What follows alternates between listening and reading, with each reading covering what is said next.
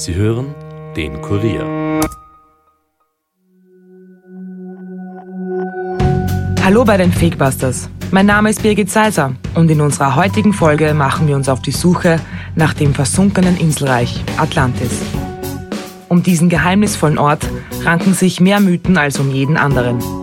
Atlantis wird seit Jahrtausenden als reiche Seemacht beschrieben, die in einer Naturkatastrophe unterging.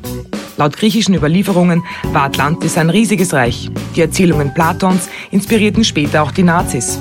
Sie glorifizierten Atlantis als Urheimat der Arier, der weißen Rasse. Ihre Expeditionen verliefen aber alle im Sand. Überreste der Hochkultur wurden dabei nie gefunden. Aber wo überhaupt suchen? Das ist das Hauptproblem in Sachen Atlantis, denn niemand weiß, wo es überhaupt gelegen haben soll. Befand es sich im Atlantik, im Mittelmeer oder sogar in der Nordsee? Die Fakebusters haben sich auf die Suche nach der versunkenen Insel gemacht und Beweise gefunden, die auf die Existenz von Atlantis hinweisen könnten. Also, bleibt skeptisch, aber hört uns gut zu.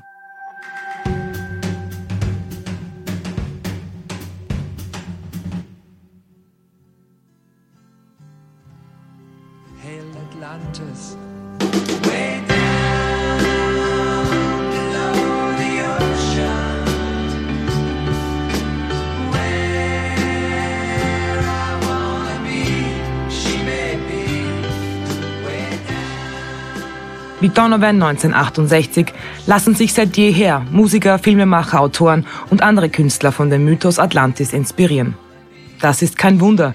Schließlich hat sich die Geschichte im Lauf der Jahrtausende so oft geändert, dass die Vorstellung dieses gelobten Landes der Fantasie freien Lauf lässt. Was war die Intention jenes Mannes, der als erstes über dieses mysteriöse Inselreich berichtete? Es war Philosoph Platon, der im vierten Jahrhundert vor Christus vom antiken Atlantis schreibt. Die Seemacht soll einen Großteil von Afrika und auch Europa kontrolliert haben. In einer einzigen Nacht und einem einzigen Tag soll das glorreiche Inselreich dann aber untergegangen sein. Ihr erinnert euch vielleicht an die Szene aus Monty Pythons Das Leben des Brian. Ich weiß natürlich, was einige von euch jetzt denken. Der Tag sei gekommen, an dem wir alle baden gehen und so weiter und so weiter. Die Tatsachen strafen solche hirngespinste Lügen. Ohne Euer Majestät widersprechen zu wollen, aber man könnte aus den Tatsachen auch schließen, wir sinken. Oh nein, nein, lieber Freund, diese Schlussfolgerung scheint mir doch sehr gewagt. Die Androhung der totalen Zerstörung hat uns in Atlantis West tausend Jahre lang den Frieden gesichert. Was auch immer passieren mag, eines ist gewiss. Atlantis West wird nicht sinken. Wie in diesem Comedy-Klassiker soll Atlantis dann auch in Wirklichkeit untergegangen sein, und zwar circa 9600 Jahre vor Christus, schreibt zumindest Platon. Wer vorher gut aufgepasst hat, wird nun merken, dass Platon erst rund 9000 Jahre später darüber berichtet hat. Wie soll er also von Atlantis gewusst haben? Wohl eher gar nicht, weswegen die Mehrheit der Althistoriker die Geschichte für reine Erfindung hält. Es gab aber auch schon in der Antike viele Gelehrte, die an die wahrhaftige Existenz der Insel geglaubt und sich auf die Suche nach Atlantis gemacht haben. Laut Platon lag Atlantis jenseits der Säulen des Herakles, zwei Felsformationen, die die Straße von Gibraltar einfassen. In der Antike glaubte man dort, das Ende der Welt erreicht zu haben. Dort soll eine Erhöhung der Standort der sagenumwobenen Insel gewesen sein, die im Atlantik liegt Davon leitet sich auch sein Name ab. Eine andere Theorie besagt, dass die Inselgruppe vielleicht in der Antarktis lag. Das dürfte aber bereits durch Platons Schilderungen widerlegbar sein. Demnach hat das Volk von Atlantis nämlich erfolglos Athen angegriffen. Die Entfernung beider Orte machen die Suche nach Atlantis am Südpol eher unsinnig. Eine dritte Theorie ist da schon weitaus einleuchtender. Ich will euch aber noch etwas neugieriger machen und deshalb schauen wir zuerst auf die Mythen, die sich rund um Atlantis ranken, bevor wir die stichhaltigsten Beweise für seine tatsächliche Existenz finden.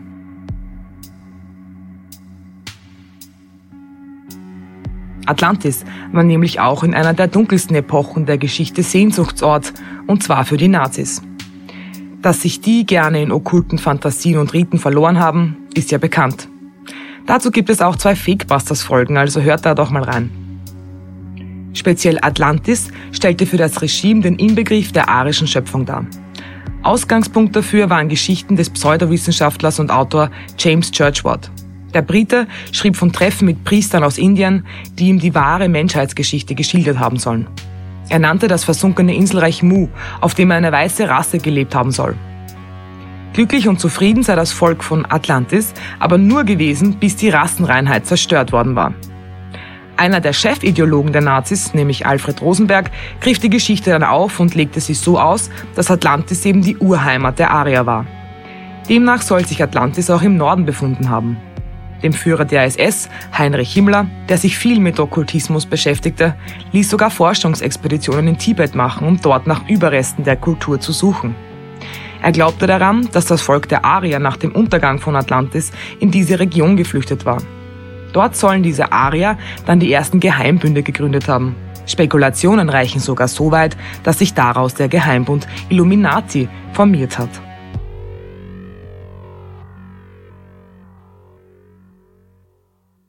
Diese Legenden gehören eher in Romane und Sagen als in reale Forschungsarbeiten. Tatsächlich forschen Wissenschaftler aber immer noch, um die versunkene Insel zu finden. Und obwohl es nicht jenseits der Säulen des Herakles, also im Atlantik liegt, gibt es die heißesten Spuren auf Atlantis im Mittelmeer. Genauer gesagt, neben Santorin. Dort entdeckte Archäologe Spyridon Marinatos im Jahr 1967 Überreste einer minoischen Stadt. Benannt ist diese bronzezeitliche Kultur auf Kreta nach dem mythischen König Minos. Die Ausgrabung heißt Akrotiri und ist aus einem bestimmten Grund besonders gut erhalten. Die Stadt wurde ca. 3500 vor Christus bei einem Vulkanausbruch verschüttet und erst 1967 wieder freigelegt. Archäologe Marinatos brachte aber schon vorher die minoische Kultur mit Atlantis in Verbindung. In den 30er Jahren analysierte er Gesteinsschichten nach Ausgrabungen bei Knossos auf der griechischen Insel Kreta. Schon damals sagte er, dass gefundener Bimsstein auf einen Vulkanausbruch auf Santorin zurückzuführen sei. Bei diesem Vulkanausbruch könnte die minoische Kultur auf Kreta durch Flutwellen ausgelöscht worden sein.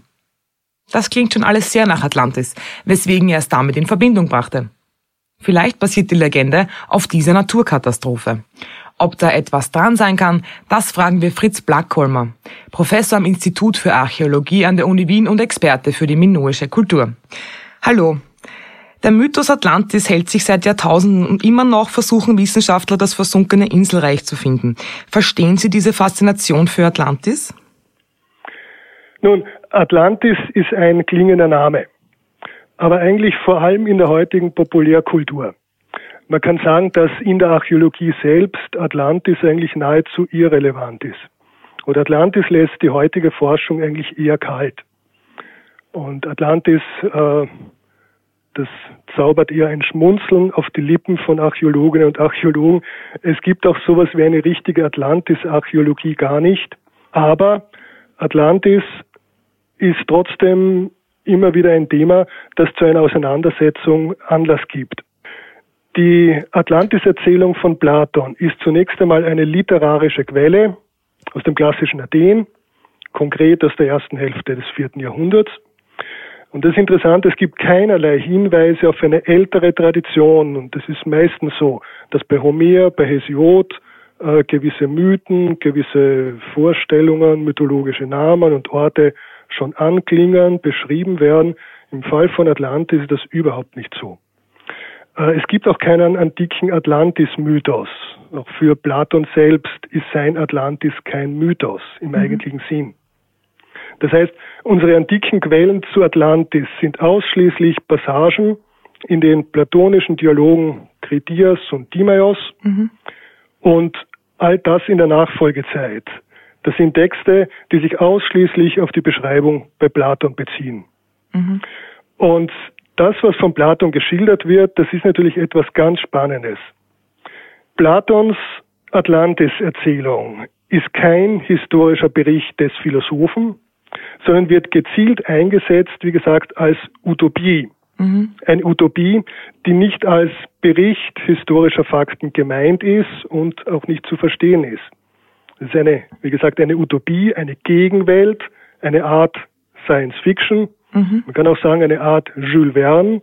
Aber vor dem im philosophischen, gesellschaftskritischen Hintergrund und was, glaube ich, wichtig ist zum Verständnis, äh, auch den Stadtstaat Athen im frühen vierten Jahrhundert zur Zeit Platons hinterfragend. Mhm. Man kann auch sagen, genau genommen Platon beschreibt nicht Atlantis, sondern er verwendet es. Mhm. Und zwar für seinen Vergleich. Das ist eher so ein parabelartiger Kunstgriff als eine Beschreibung und, und Erzählung von Atlantis um der Erzählung willen. Mhm. Es geht um die Warnung vor Hybris, Übermut, Verfall der Sitten und des Staatswesens, ganz wichtig, mit einer gewissen Drohung, so kann man das wahrscheinlich lesen und verstehen. So wie Atlantis könnte es auch unserem Athen ergehen, wenn sich die Gesellschaft ihrer tugendhaften Verpflichtungen äh, gegenüber dem Staat nicht besehnt. Mhm. Und interessant ist natürlich die geografische Lokalisierung in Atlantis. Da heißt jenseits der Säulen des Herakles. Mhm. Das, diese Formulierung kennt man sehr gut aus antiken Quellen und im antiken Verständnis. Das heißt jenseits von Gibraltar, also irgendwo im Atlantischen Ozean, wie er später bezeichnet wurde. Das heißt, jenseits der uns Griechen bekannten Welt. Und deswegen auch der Name Atlantis geht zurück auf die mythologische Gestalt des Atlas, mhm. der am Rande der Welt das Himmelsgewölbe trägt.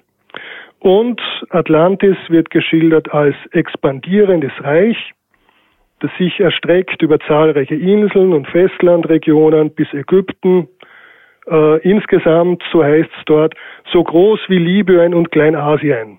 Mhm. Also eine Ausdehnung, die die Hälfte der heutigen Republik Türkei und große Teile Nordafrikas umspannt. Also unvorstellbar groß mit mhm. Griechischen Augen und Ohren gelesen. Mhm. Also Platons Atlantis ist mehr als nur fremd und exotisch. Es ist ganz weit weg, unerreichbar, unüberprüfbar. Mhm vielleicht schon fast auf dem Mond, das wäre aber auch übertrieben, aber es soll trotzdem vorstellbar und mit dem klassischen Athen vergleichbar sein. Mhm. Aber es muss keine reine Fantasiegeschichte sein. Mhm. Es gibt ja aber auch Ausgrabungen auf, also Akrotiri auf Santorini ist jetzt mein Stichwort. Ähm, mhm. Da gab es Ausgrabungen, wo man schon sagen könnte, dass das irgendwie eine ähnliche Geschichte dahinter steckt, ähm, wie Platon eben über Atlantis erzählt. Vielleicht können Sie uns da genaueres dazu sagen. Ja.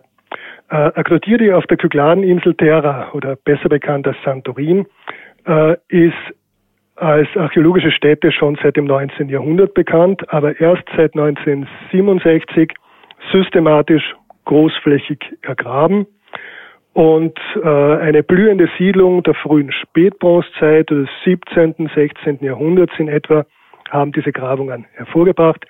Das ist eine kykladisch-minoische Siedlung, mit reicheren Gebäuden, mit einfacheren Gebäuden und teils exzellent erhalten. Dieser bronzezeitliche Vulkanausbruch auf Terra um, kann man sich streiten, 1625 oder 1500, war einer der größten Vulkanausbrüche der vergangenen 5000 Jahre, mhm. und zwar weltweit. Mhm der ist von äh, geologischer, vulkanologischer und auch archäologischer Seite her eigentlich äh, recht gut erforscht mittlerweile. Mhm. Zum Beispiel hat es einen Asche- und Defra-Regen gegeben und zwar großflächig. Es hat eine mehrtägige Verdunkelung des Sonnenlichts gegeben in einem größeren Raum in der südägäischen Region. Mhm. Äh, Defra, Asche und Bimssteinschichten liegen auf Terra, teils heute noch, bis zu 30 Meter hoch. Mhm. Wahrscheinlich entstand auch eine Flutwelle, ein Tsunami. Der betraf natürlich nicht die Insel Terra selbst, von dort ging der Tsunami aus. Die wurde in anderer Weise zerstört, wie geschildert.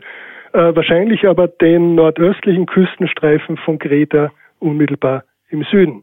Mhm. Könnte es sein, dass sich Platon auch dieser Naturkatastrophe oder eben auch dieser Insel bedient hat?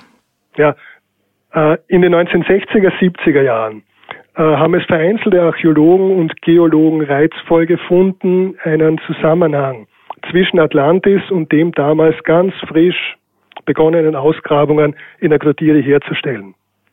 Nur, man muss sich bewusst sein, das ist ein Vergleich eines literarischen Textes des vierten Jahrhunderts mit unserem Bild einer kykladischen Siedlung des 17., 16. Jahrhunderts. Mhm. Und das ist natürlich schwierig. Und noch dazu, wenn der Text von einem Philosophen stammt, wenn er eigene Intentionen vertritt mhm. und wenn all das so gut wie nichts mit moderner Geschichtsschreibung im modernen Sinne zu tun hat. Bezüglich des Untergangs von Atlantis, laut Platon, lautet die Erzählung, dass die Insel im Meer versank. Und wie es dort heißt, während eines schlimmen Tages und einer schlimmen Nacht versank die ganze Insel Atlantis. Die Insel Terra Santorin in der Bronzezeit ist keineswegs im Meer versunken, sondern sie ist bis heute ein beliebtes Urlaubsparadies. Mhm, kennt man ja. Darüber hinaus verbindet Platons Schilderung der besseren Welt in Atlantis überhaupt nichts mit dem bronzezeitlichen Terra. Es ist nicht auszuschließen, dass Platon gewisse Anleihen an eine Überlieferung einer bronzezeitlichen oder der bronzezeitlichen Katastrophe von Terra genommen hat. Aber ein richtiger Mythos von Terra ist ansonsten in der gesamten antiken Literatur weder vor Platon noch nach Platon irgendwo bezeugt und ist auch nicht notwendig mhm. für diese Erzählung einer Utopie. Mhm. Gab es eigentlich bei irgendwelchen anderen Funden Hinweise auf eine Existenz von Atlantis?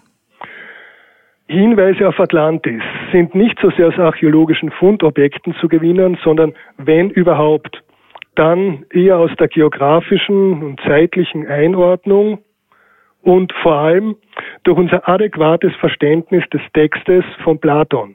Mhm. Und der ist eben unsere einzige Primärquelle. Mhm. Gibt es keine andere, äh, keine Quelle, die sich nicht auf Platon in Bezug auf Atlantis äh, beziehen würde, unabhängig davon wer. Mhm. Ein Alternativbeispiel, um ein bisschen von Terra, von diesem Beispiel wegzukommen.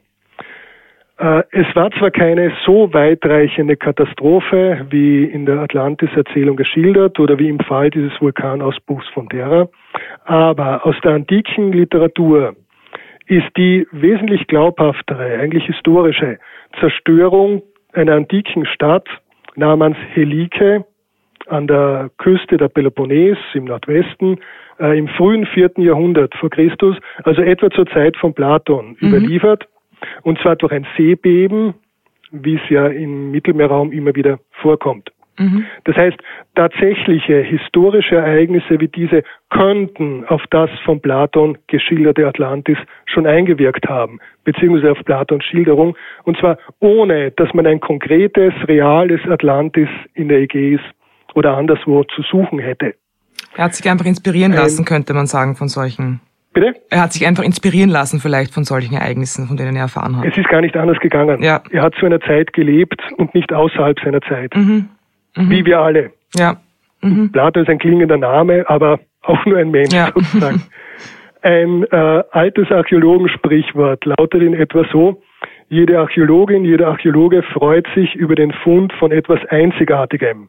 Mhm. Und das Paradoxe dran, danach sucht man verzweifelt nach Parallelen um das Objekt einordnen, erklären zu können. Mhm. Und das funktioniert eigentlich in der Wissenschaft sehr gut.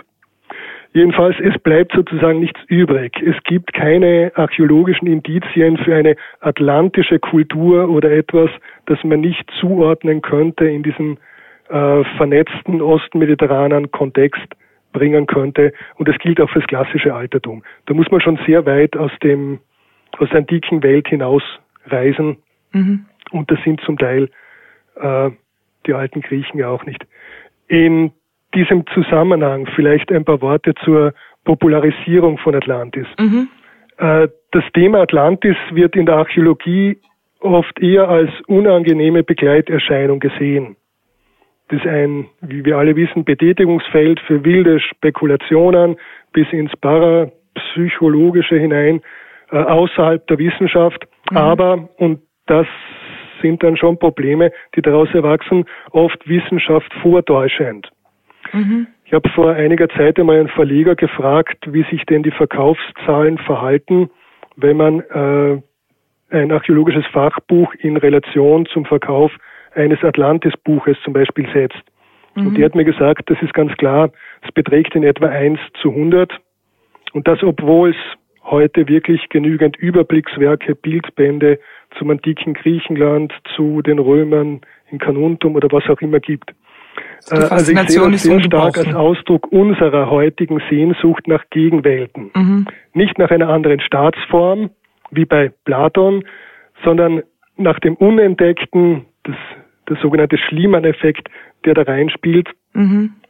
Äh, was auch bemerkenswert ist, dass sehr viele Atlantis-Sucher und Sucherinnen oft äh, eine Verknüpfung vornehmen mit anderem Spektakulärem, wie etwa Terra Santorin mhm. oder auch Troja. Das ist dann die Maximierung der sensationellen archäologischen Hotspots. Mhm. Äh, Albert Einstein hatte mal gemeint, die Fantasie ist größer als das Wissen, da das Wissen begrenzt ist, mhm. die Fantasie aber grenzenlos. Und da ist sehr viel dran. Man muss nur in der Wissenschaft eben beides auseinanderhalten können. Mhm. Äh, was ich damit meine, die Archäologie braucht keine UFOs und keine Außerirdischen als Erklärung. Und Archäologie und Geschichte sind meines Erachtens viel spannender, abenteuerlicher als jede Fiktion. Jetzt wollte ich Sie noch zum Schluss fragen, wo Sie eigentlich nach Atlantis suchen äh, wollen würden, aber das werden Sie dann gar nicht wollen wahrscheinlich, nach dem, was oh. Sie jetzt erzählt haben. Natürlich.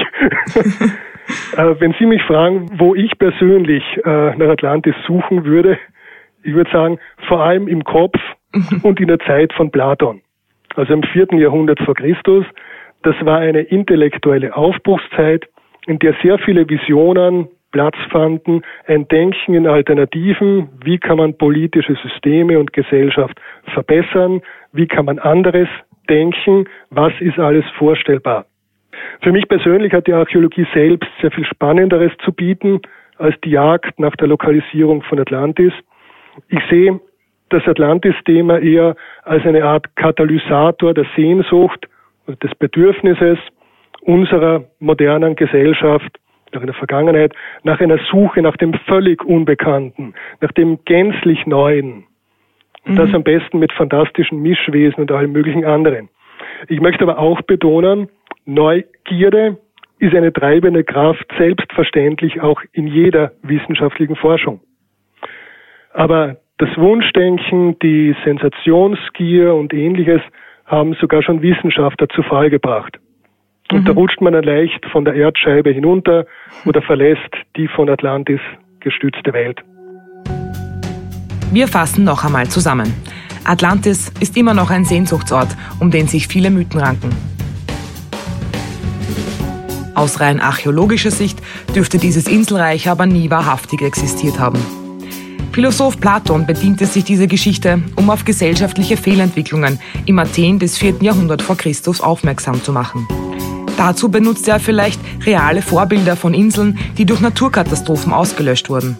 Atlantis bleibt aber weiterhin nur eine Fantasie und in unseren Köpfen. Bleibt skeptisch, aber hört uns gut zu. Das war's für heute von den Fakebusters. Wenn ihr mehr Informationen zu diesem Podcast wollt, findet ihr sie unter www.kurier.at slash fakebusters. Wenn euch der Podcast gefällt, abonniert uns doch und hinterlasst uns eine Bewertung in eurer Podcast-App. Fakebusters ist ein Podcast des Kurier, Moderation von mir, Birgit Seiser, Schnitt Dominik Kanzian, Produzent Elias Nadmesnik. Weitere Podcasts findet ihr auch unter www.kurier.at slash podcasts.